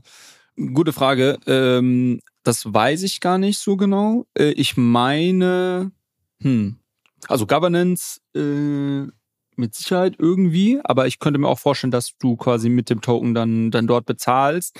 Ähm, das müsste ich mir nochmal einlesen tatsächlich, was genau äh, die Utility äh, von dem, von dem Token ist. Aber ähm, genau, die werden sich das schon, werden sich das schon relativ genau überlegt haben. Und ähm, ja, es ist ein sicherlich ziemlich smartes Team dahinter und geht so ein bisschen also was die ja so ein bisschen vorantreiben, ist diese Idee von deiner modularen Blockchain. Ich hatte gerade schon Arbeitsteilung gesagt, sagen quasi, okay, heute macht irgendwie Ethereum alles, lass uns das mal ein bisschen aufbrechen und zum Beispiel das Thema irgendwie Data Availability, also einfach Daten abspeichern. Dafür ist die Architektur bei Ethereum nicht optimiert, ist für andere Sachen optimiert. Die entwickeln sich auch weiter, aber wir bauen quasi wirklich einen, wir nehmen einen Teil äh, uns raus, bauen ein Produkt, was nur darauf optimiert ist und können es deshalb besser, schneller, günstiger machen als andere Spieler. Ähnlich wie du irgendwie mittlerweile den Autozulieferer hast, der sagt, ich kann dir irgendwie, keine Ahnung, äh, Fensterheber äh, besser produzieren, als wenn du es selber machst, äh, lieber, lieber Audi oder lieber VW. Ja. Okay, äh, spannende Nummer. Ich muss ehrlich sagen, ich bin technisch nicht genug drin, dass ich jetzt überhaupt verstehe, was ein Settlement Layer ist und was ein ähm, Data Availability Layer ist. Also du hast es gerade versucht, so ein bisschen auseinander zu klamüsern, aber ich glaube, da muss man technisch einfach noch viel mehr einsteigen, um, um wirklich, wirklich zu verstehen, wo da auch die technischen Grenzen sind, wo da der Mehrwert steht. Deshalb ist es für mich halt so ein Ah, nice to know. Ich kann jetzt quasi, wenn ich Smalltalk mit irgendjemandem mache und äh, mich irgendjemand fragt, was macht Celestia, einfach dann genau, sagen wir so, Buzzwords ja, also, um mich werfen und sagen, modulärer, modulärer Blockchain Stack ist ja sehr im Kommen. Das ist so. Es ist übrigens eh witzig. Also, das ist, das ist tatsächlich, auf Celestia trifft das zu. Ähm, die, also, ich würde mal sagen, die sind jetzt schon so seit eineinhalb, zwei Jahren so Talk of the Town. Also, da ist das so ein ziemlich heißes Projekt. Gibt es, glaube ich, schon ein bisschen länger, aber ich habe so, glaube ich, so vor, weiß ich nicht, knapp zwei Jahren das erste Mal irgendwie wahrgenommen. Ähm, und seitdem wird das schon so, ja, das ist irgendwas, die bauen, das ist irgendwie Hot Tech und so ich würde von mir behaupten, ich verstehe es nicht zu 100 Prozent, wie das genau funktioniert. Also ich weiß, welches Problem sie lösen. Ähm, ich könnte dir jetzt aber heute nicht wirklich 100 Prozent runterbrechen, wie sie das business-technische Detail auf ihrer Blockchain umsetzen. Und ich würde vermuten, dass es über 90 Prozent der anderen Leute, die auch darüber sprechen, genauso geht. Aber es gibt natürlich keiner zu und jeder spricht darüber und modulär, modularer Blockchain-Stack und so weiter. Ähm, ich habe bisher wenig Leute äh, kennengelernt, die, die, ähm, die, mir, die mir das wirklich quasi einfach runterbrechen konnten. Ähm, muss man natürlich auch nicht bis ins letzte Detail verstehen, aber ich glaube, wenn man, äh, ja, wenn man da, ähm, äh, äh ja, wenn man da so ein bisschen mit Begriffen um sich wirft, dann, äh, dann muss man manchmal auf, aufpassen. Ja, genau. Also ich werde einfach äh, kunterbunt mit Begriffen um mich werfen, dann versuche ich ein bisschen Eindruck bei den Leuten zu schinden, weil es ja eh keiner so richtig versteht und dann würde ich sagen, haken wir das an dieser Stelle ab. Wobei komplett abhaken können wir es eigentlich nicht, ähm, weil das letzte Thema, über das ich mit dir gerne quatschen würde, hat auch ein bisschen zumindest am Rande mit L2s zu tun oder Layer 2s, Layer 2, du weißt, was ich meine.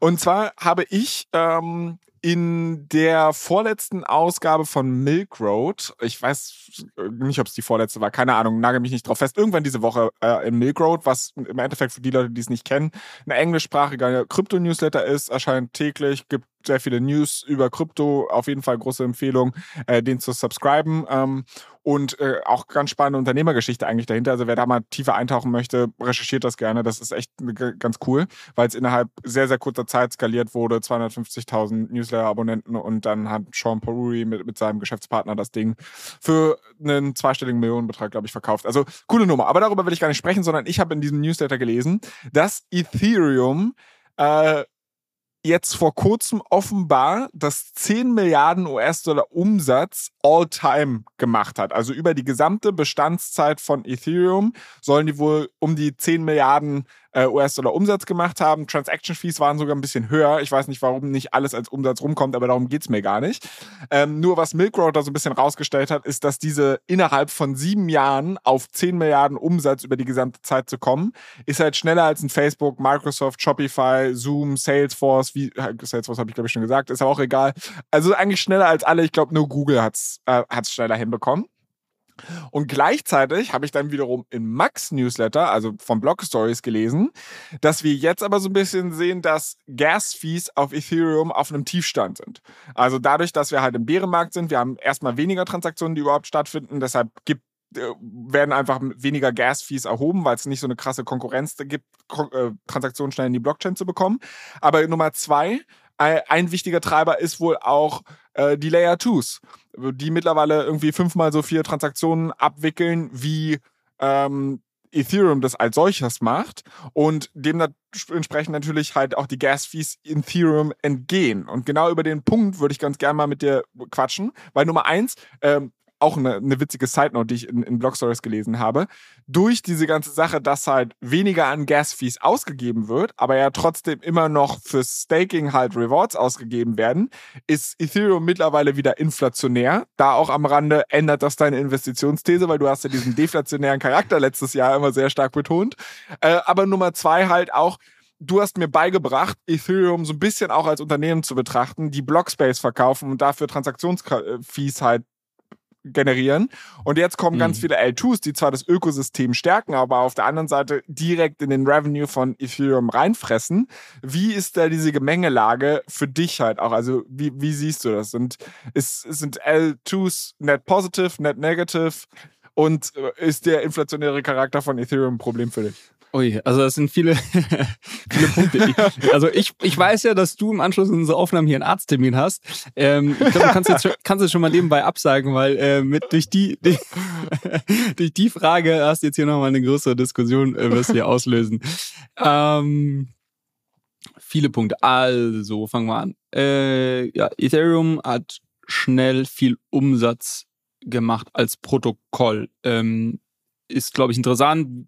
Ich glaube, wäre jetzt nochmal wichtig zu verstehen, was sie da jetzt genau als Umsatz messen. Ich denke irgendwie Trans Transaction Fees, aber das können wir mal ausklammern. Ähm, ähm, ist, glaube ich, interessant als Proofpoint, dass ein Protokoll ähm, auch ein funktionierendes Geschäftsmodell haben kann. Und das ist ja schon eine, eine große Innovation, ähm, weil ich glaube, ja, bisher haben wir, in, oder wenn man so aus der, der Web 2-Welt kommt, dann versteht man, glaube ich, irgendwie Software-Geschäftsmodelle und warum Software-Geschäftsmodelle so, ähm, so, so interessant sind, weil sie unglaublich skalierbar sind ähm, und ähm, eine unglaublich hohe Marge hinten raus haben, weil ich quasi äh, ja, FIFA verkaufen kann und, und, und, und dann ähm, quasi hinten raus sehr gut skaliert. Und das war ja so eine große äh, äh Revolution, die äh, smarte Investoren aus den USA schon früh erkannt haben. Äh, Stichwort Software will eat the world. Äh, ich glaube, mittlerweile hat die Software irgendwie die Welt gegessen.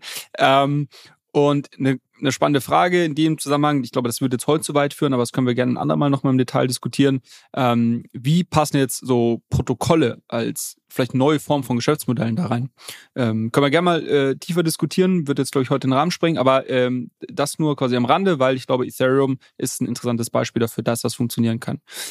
Ähm, zweiter Punkt, den du gesagt hast, ist, dass es ähm, nichtsdestotrotz aktuell äh, quasi schwierig ausschaut. Also die Gaspreise sind niedrig, was erstmal gut ist, äh, was jetzt unterschiedliche Gründe hat. Der eine Grund ist sicherlich irgendwie der Bärenmarkt, ähm, also dass quasi einfach aktuell wenig ökonom ökonomische Aktivität stattfindet. Ähm, und der, und der, der zweite Punkt, und das ist, glaube ich, ein langfristiger Trend, der, den es sich lohnt anzuschauen, dass ökonomische Aktivität auf Layer 2 Blockchains ähm, abwandert. Und das ist eine, eine, eine sehr interessante Frage, wo wir, glaube ich, heute auch noch nicht die Antwort drauf haben, aber was, was man sich, glaube ich, äh, anschauen sollte.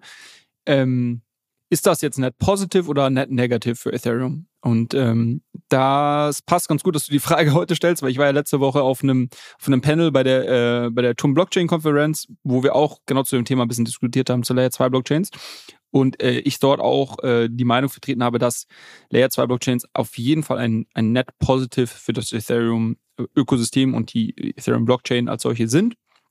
Ähm, auch wenn das kurzfristig bedeutet, dass vielleicht Gas-Fees runtergehen ähm, und ähm, der Burn runtergeht und so weiter und so fort. Ähm, und und aus, zwei, aus zwei Gründen. Der eine ist, ähm, dass ich glaube, dass langfristig, äh, mittel- bis langfristig, viel, viel mehr ökonomische Aktivität auf Layer 2 Blockchain stattfindet ähm, und das quasi äh, auch wenn die einzelne Transaktion vielleicht nur einen Bruchteil an, an Transaktionskosten ähm, erzeugt, die dann letztendlich wieder irgendwo als Wert auf der Ethereum-Blockchain landen, dass trotzdem die Gesamtheit der ökonomischen Aktivität äh, das Gesamtökosystem e-, enorm stärken und, und das wettmachen, was jetzt verloren geht ähm, an Transaktionskosten auf der, auf der ähm, Ethereum-Blockchain.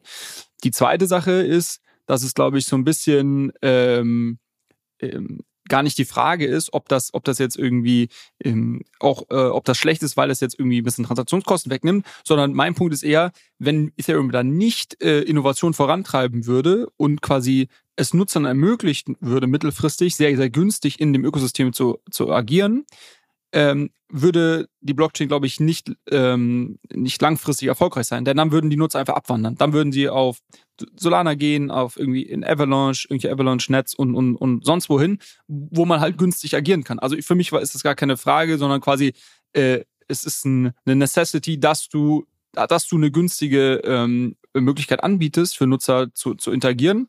Ähm, und okay, aber um, um das kurz an dieser Stelle vielleicht einmal zusammenzufassen, damit ich dich richtig verstehe. Also das, was du jetzt gerade sagst, ist, ähm, fr früher hat Ethereum von einem kleinen Kuchen einen großen Prozentsatz abbekommen. Äh, mhm. Äh, mit Layer 2s werden sie einen kleineren Prozentsatz zwar abbekommen, aber der Kuchen wird halt viel, viel, viel, viel größer. Durch genau. halt die Layer 2s machen die Blockchain einfach viel, viel besser. Und äh, Kehrseite der Medaille ist auch, wenn sie es nicht zulassen würden und sagen, wir wollen gar keinen großen Kuchen, wir wollen einen kleinen Kuchen behalten und da unseren großen Share, das wird nicht langfristig funktionieren, weil der Kuchen wird immer kleiner werden, weil es andere Lösungen am Markt gibt, die dann halt Leute anziehen, die dann halt im, Endeffekt besser gelöst. Genau, äh, mega. genauso, genauso. Okay. Äh, das sind, das sind, das sind, glaube ich, ähm, zwei, zwei wichtige Punkte, die man, die man da verstehen muss. Auch wenn das jetzt vielleicht kurzfristig bedeutet, dass, ähm, dass sich das irgendwie, dass man das vielleicht erstmal in den äh, in den Burn-Zahlen irgendwie negativ sieht.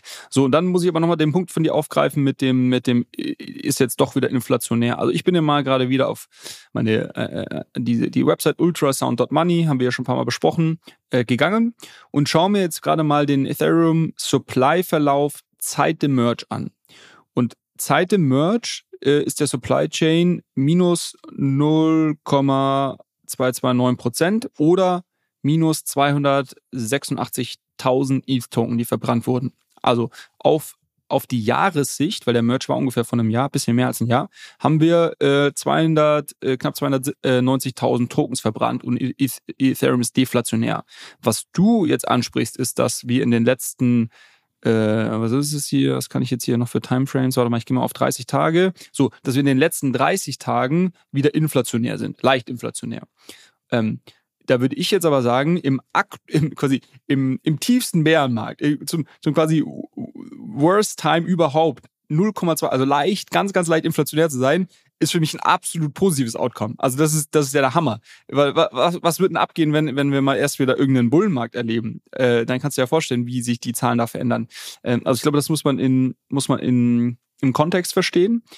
Man muss, man muss auch da vielleicht als kleine Einordnung man muss dazu sagen, wir reden hier immer von inflationär und deflationär, sprechen aber eigentlich über die Menge von Ethereum, ähm, dass die halt im Endeffekt zurückgeht oder, oder steigt. Ja. Inflationär in dem eigentlichen makroökonomischen Gebrauch, wie man es ja benutzen würde, wäre ja eigentlich die Verteuerung oder Vergünstigung von Gütern und die kann unabhängig von der Menge der, des Supplies ja variieren. Und gerade in einem Bullenmarkt wäre es wär Ethereum ja oder wäre es eigentlich inflationär, weil du für die gleiche Menge an Ethereum wahrscheinlich weniger NFTs gekauft bekommst und so weiter und so fort, weil wir eine Hype-Cycle haben. Also das für die, für die Leute, die jetzt aus so einem krank makroökonomischen Blickwinkel draufschauen, die werden sagen, die Idioten haben nicht verstanden, was Inflation und Deflation ist. Aber wir benutzen die Begriffe hier einfach, um den Supply zu beschreiben. Wir machen, wir machen unser eigenes Ding. Ähm, und ich habe noch, ähm, ich habe noch einen weiteren Punkt zu dem Thema ähm, ob Layer 2 Blockchains irgendwie net positive und net, net negative sind. Ich glaube, was man nicht unterschätzen darf, ist diese, was immer als irgendwie Moneyness von Ethereum, äh, von, oder von Ether als Asset beschrieben wird. Also quasi ähm, ein Teil des Wertes, den Ether hat, kommt nicht nur daher, dass der, dass es irgendwie, ähm, dass ich den Token staken kann und damit eine Rendite äh, bekomme und dass ich irgendwie davon, wenn ich auch stake, profitiere, wenn irgendwie Tokens verbrannt werden ähm, durch ökonomische Aktivität, also dieses quasi Aktienrückkaufprogramm, was es quasi gibt, ähm, was dauerhaft, was es dauerhaft gibt, sondern ich profitiere auch davon, dass es ein Asset ist, den Leute nutzen ähm, als ähm, ähm, um, um quasi äh, Zahlungen zu tätigen. Und ganz, ganz viele Layer 2 Blockchains äh, nutzen Ether als Asset für, äh, für, für äh, Gas Payments, also wenn ich Transaktionskosten zahle. Und sämtliche Assets auf diesem Blockchain werden in ETH bepreist. Also sämtliche äh, ähm, NFTs und so weiter werden alle in ETH bepreist. Und das stärkt natürlich den Asset als irgendwie ähm, Monetary Asset in, in dem Ökosystem natürlich unglaublich. Und das darf man, glaube ich, auch nicht vergessen. Ähm, ist, glaube ich, was, was schwer zu messen ist äh, und, und auch schwer greifbar ist. Da sind, glaube ich, so diese, diese ganze, diese Umsatzzahlen und quasi wie viel Tokens werden verbrannt, das ist natürlich irgendwo viel greifbarer und dann kann man sich das mit einem irgendwie Discounted Cash Modell ausrechnen und sonst was. Aber ich glaube, äh, man darf das nicht unterschätzen, ähm, wie stark das auch so einem Token langfristig ähm, helfen kann, wenn du jetzt hier ein großes Ökosystem von irgendwie Hunderten, Tausenden an Layer 2 Blockchains, wohin wir, glaube ich, trenden werden über die Jahre, ähm, die alle irgendwie Transaktionskosten in ETH bepreisen oder viele davon. Äh, das hilft ja auch dem Asset irgendwie als, als äh, Zahlungsmittel. Aber, dann, aber wenn, wenn du aus so einer psychologischen Perspektive heraus argumentierst, also verstehe ich total, aber dann muss Ethereum echt in meiner Wahrnehmung vielleicht mal einen Split machen. Weißt du, also wie eine Art Aktiensplit, wenn, wenn jetzt zum Beispiel Tesla auf über 1000 Dollar steigt, dann macht man aus einer psychologischen Wirkung, ja. sagt man einfach, wir teilen eine Aktie in 10 und dann hast du irgendwie nur noch 100 Dollar äh, pro Aktie, äh, ohne dass sich jetzt aber irgendwie was an dem Wert geändert hat und so weiter. Man teilt den Kuchen einfach in kleinere Stücke auf. Weil die Sache ist halt einfach super verwirrend, wenn überall ich immer mit 0,01, 0,1 und was weiß ich, ich Nachkommastellen zählen muss. Das ist halt für den täglichen Gebrauch oder das Denken in solchen Währungen. Also es ist immer ganz cool, weil alles total günstig aussieht. Aber es ist halt total beschissen, dass halt ein Ether, äh, keine Ahnung, 3000 Dollar oder die, die, oder 2000 Dollar wert ist oder keine Ahnung. Da sollte man halt, man sollte dann halt auch irgendwie normale Preisniveaus finden, wo wir halt in normalen ganzen Zahlen als Menschen denken können. Weißt du, was ich meine? Äh, weiß ich, was du meinst. Und witzigerweise ein äh, Protokoll, was genau das jetzt umsetzt, ist äh, oder umsetzen wird, ist Maker, über die wir ja auch vor, kurzem gesprochen haben. Und da haben wir über den der Endgame gesprochen, also den, den, äh, diesen, den Plan, den sie verfolgen, wie sie sich als Protokoll jetzt langfristig aufstellen wollen. Und ähm, ein Schritt äh, in, in, dieser ganzen, in dieser ganzen Plan ist auch den Token, weil der liegt auch irgendwo so bei 1000, ich weiß nicht, wo der heute 1300 Dollar, so würde ich jetzt einfach mal aus dem Bauch heraus sagen, wahrscheinlich äh, irgendwo in, in, in, in den Dreh rum. Äh, und die wollen den ähm, ja auch eine Aktiensplit letztendlich machen. Ich glaube, am Ende soll der dann irgendwie so ein, zwei, drei Dollar irgendwie wert sein, wie auch immer. Äh, also die machen das. Äh, ich glaube nicht, dass das bei ETH äh, äh, passieren wird, aber ich finde den Grundgedanken richtig. Und ähm, da wir jetzt ja doch noch ein paar Minuten haben, möchte ich, äh, kann ich noch einen letzten Punkt hinzufügen. ähm, wir haben ja gerade drüber gesprochen, ich habe gerade gesagt, dass ich auf diesem äh, Panel war und wir zu Layer 2 Blockchains gesprochen haben. Und so ein bisschen eine Meinung, die ich dort vertreten habe, ist, dass wir, also aus Investorensicht heute, ähm, äh, das ist ja so primär meine, meine, meine Rolle im Ökosystem, ähm, dass es heute noch super schwer ist, äh, Layer 2 Blockchains irgendwie zu bewerten äh, und auch dort entsprechend zu investieren, weil wir das Geschäftsmodell eigentlich noch gar nicht wirklich verstehen, beziehungsweise dass so viele äh, Moving Parts hat, dass es unglaublich schwer ist, sich da heute einen Gedanken darüber zu machen, was so ein Layer 2 Blockchain irgendwie wert sein könnte. Und ähm, genau, das vielleicht anhand von ein paar Beispielen. Also heute ist das Geschäftsmodell relativ einfach. Du hast irgendwie Transaktionskosten, das ist quasi deine primäre Umsatzquelle. Ähm, und auf der Kostenseite hast du ähm, eben deine, deine Data Availability, also das, was wir vorhin besprochen haben, die Kosten, dass du ja irgendwie Transaktionen bündelst und dieses Bündel dann auf der Ethereum Blockchain speicherst. Und das kostet einfach was, weil ähm, du dort Daten speicherst und ein bisschen Computational Resources in Anspruch nimmst.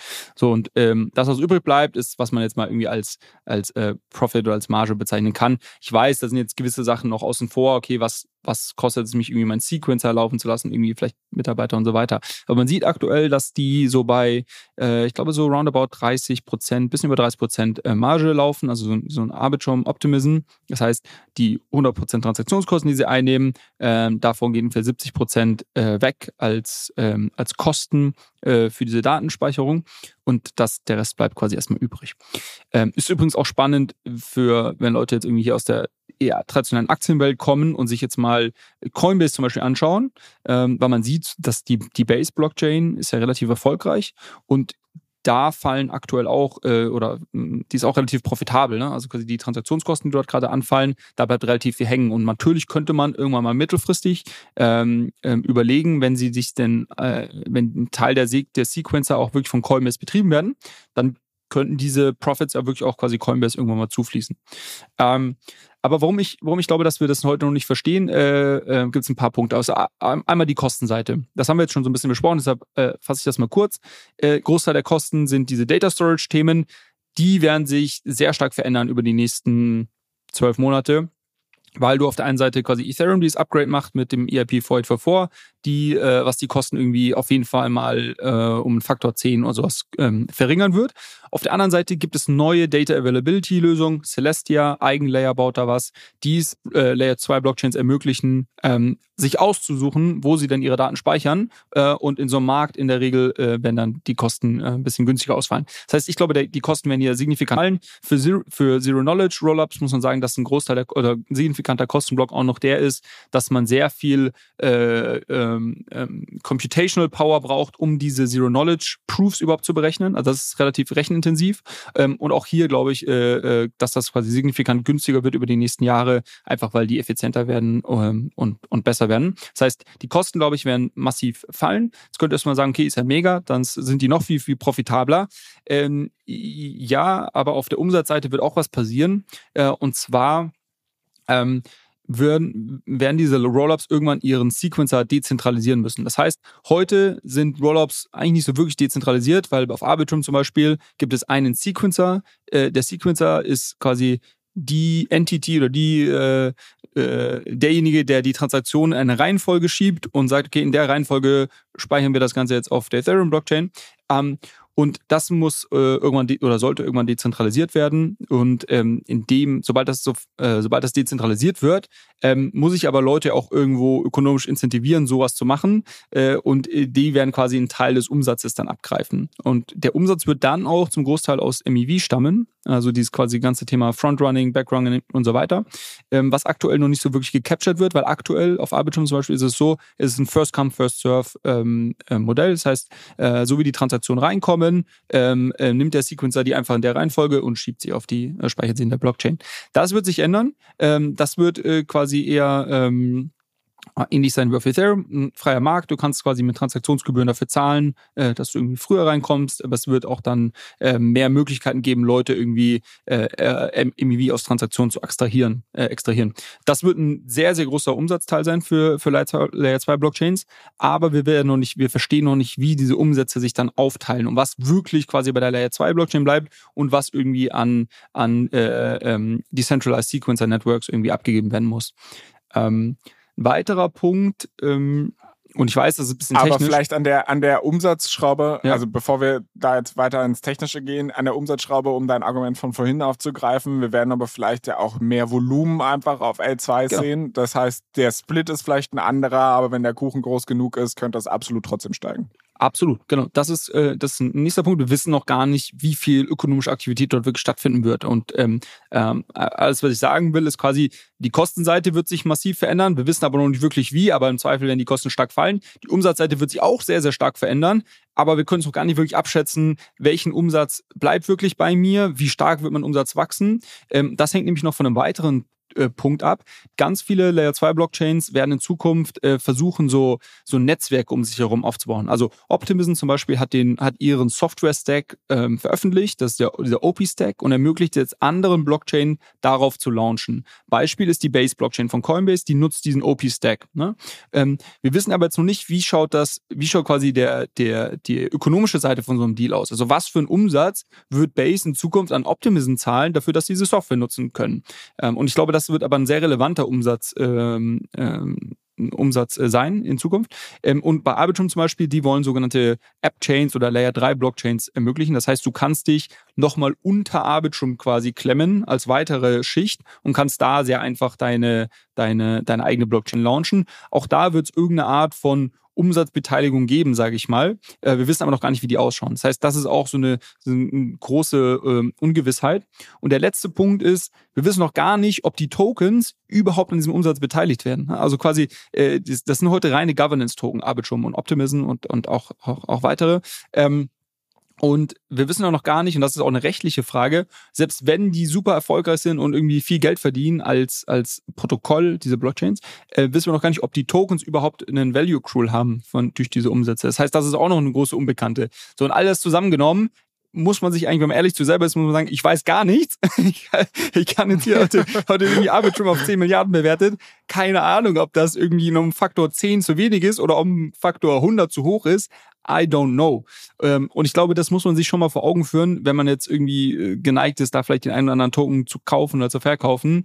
Äh, basierend auf welchen Annahmen macht man das? Wenn man sich es wirklich irgendwie herleiten will anhand der Zahlen, ist es ein Ding der Unmöglichkeit heute, ähm, meiner Meinung nach.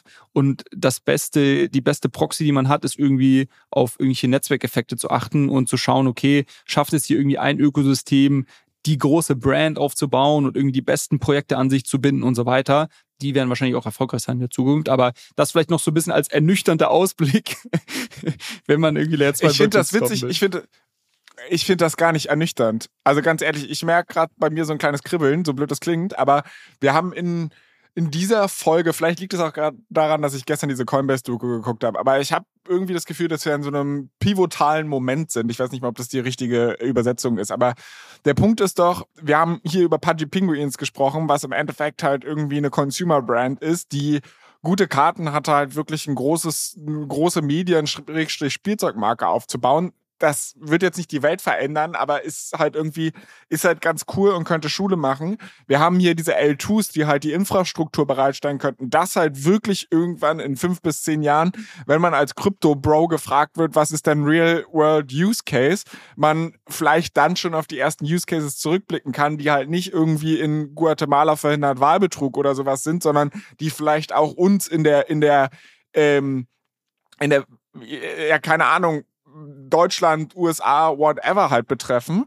Und, ähm, und das finde ich halt diese, diese Unsicherheit, dass wir überhaupt nicht wissen, wohin die Reise hingeht. Und natürlich kann es immer noch dazu führen, dass die komplette Sache irgendwie in sich zusammenfällt und äh, sich als Luftnummer herausstellt und dann blicken wir zurück und sagen, ah, weißt du noch, der Kryptotraum, zehn Jahre hat er angehalten, war eine coole Nummer, aber festgestellt, dass halt die Welt noch nicht so weit war oder die Technologie doch nicht so dolle ist, wie wir gedacht haben.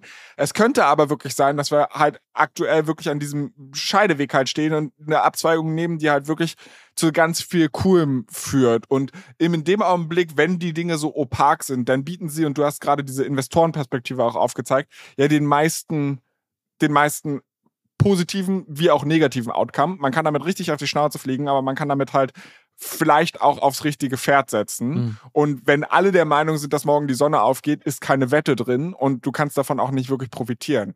Aber in dem Augenblick, wo du halt eine große Dispersion an Meinungen hast, da kannst du halt irgendwie vielleicht glänzen, indem du wenigstens direktional richtig setzt. Das vielleicht so als, als Schlussworte, warum ich die ganze Sache gar nicht als ernüchternd finde. Ähm, wollen wir es dabei belassen oder hast du noch eine Information, die du mir unbedingt mitgeben möchtest, Nö. bevor ich mich jetzt auf den Weg mache? Mach dich auf den Weg. Ähm, ich glaube, war, äh, war viel, war viel, äh, viel drin heute in der Folge. Ähm, und äh, ja, äh, vielleicht ein einziger Punkt. Wir haben äh, wirklich einige Nachrichten jetzt erhalten die Woche. Äh, auch bei Soulink haben uns haben ja wieder äh, Leute geschrieben. Äh, von daher, das, das, das freut mich. Äh, keep it up. Um, auch wenn ihr irgendwie Feedback habt, wenn wir so wie hier bei Socios da irgendwie noch, noch ähm, Input habt zu einzelnen Themen, freut uns immer sehr. Und wir versuchen das immer aufzugreifen, auch äh, hier zu integrieren.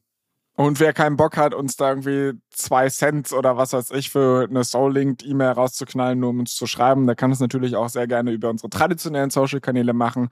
Wir sind auf Instagram unter dem Handle allescoin-pod. Das ist auch unser Twitter-Handle. Wir freuen uns, wie viel, wie Julius gerade gesagt hat. Ähm, über Feedback, Kritik, Fragen, Themenwünsche, whatever. Ähm, wir freuen uns auch sehr darüber, wenn ihr diesen Podcast positiv bewertet auf Apple und Spotify. Und am meisten freuen wir uns natürlich, wenn ihr die frohe Botschaft teilt mit euren Freunden, mit allen, die es hören wollen. Ähm, das würde uns auf jeden Fall sehr, sehr helfen. Ansonsten wünsche ich euch jetzt ein wunderschönes Wochenende. Julius, ich wünsche dir ein wundervolles Wochenende. Und wir quatschen in einer Woche wieder. Mach's gut, Flo. Ciao, ciao. Ciao, ciao.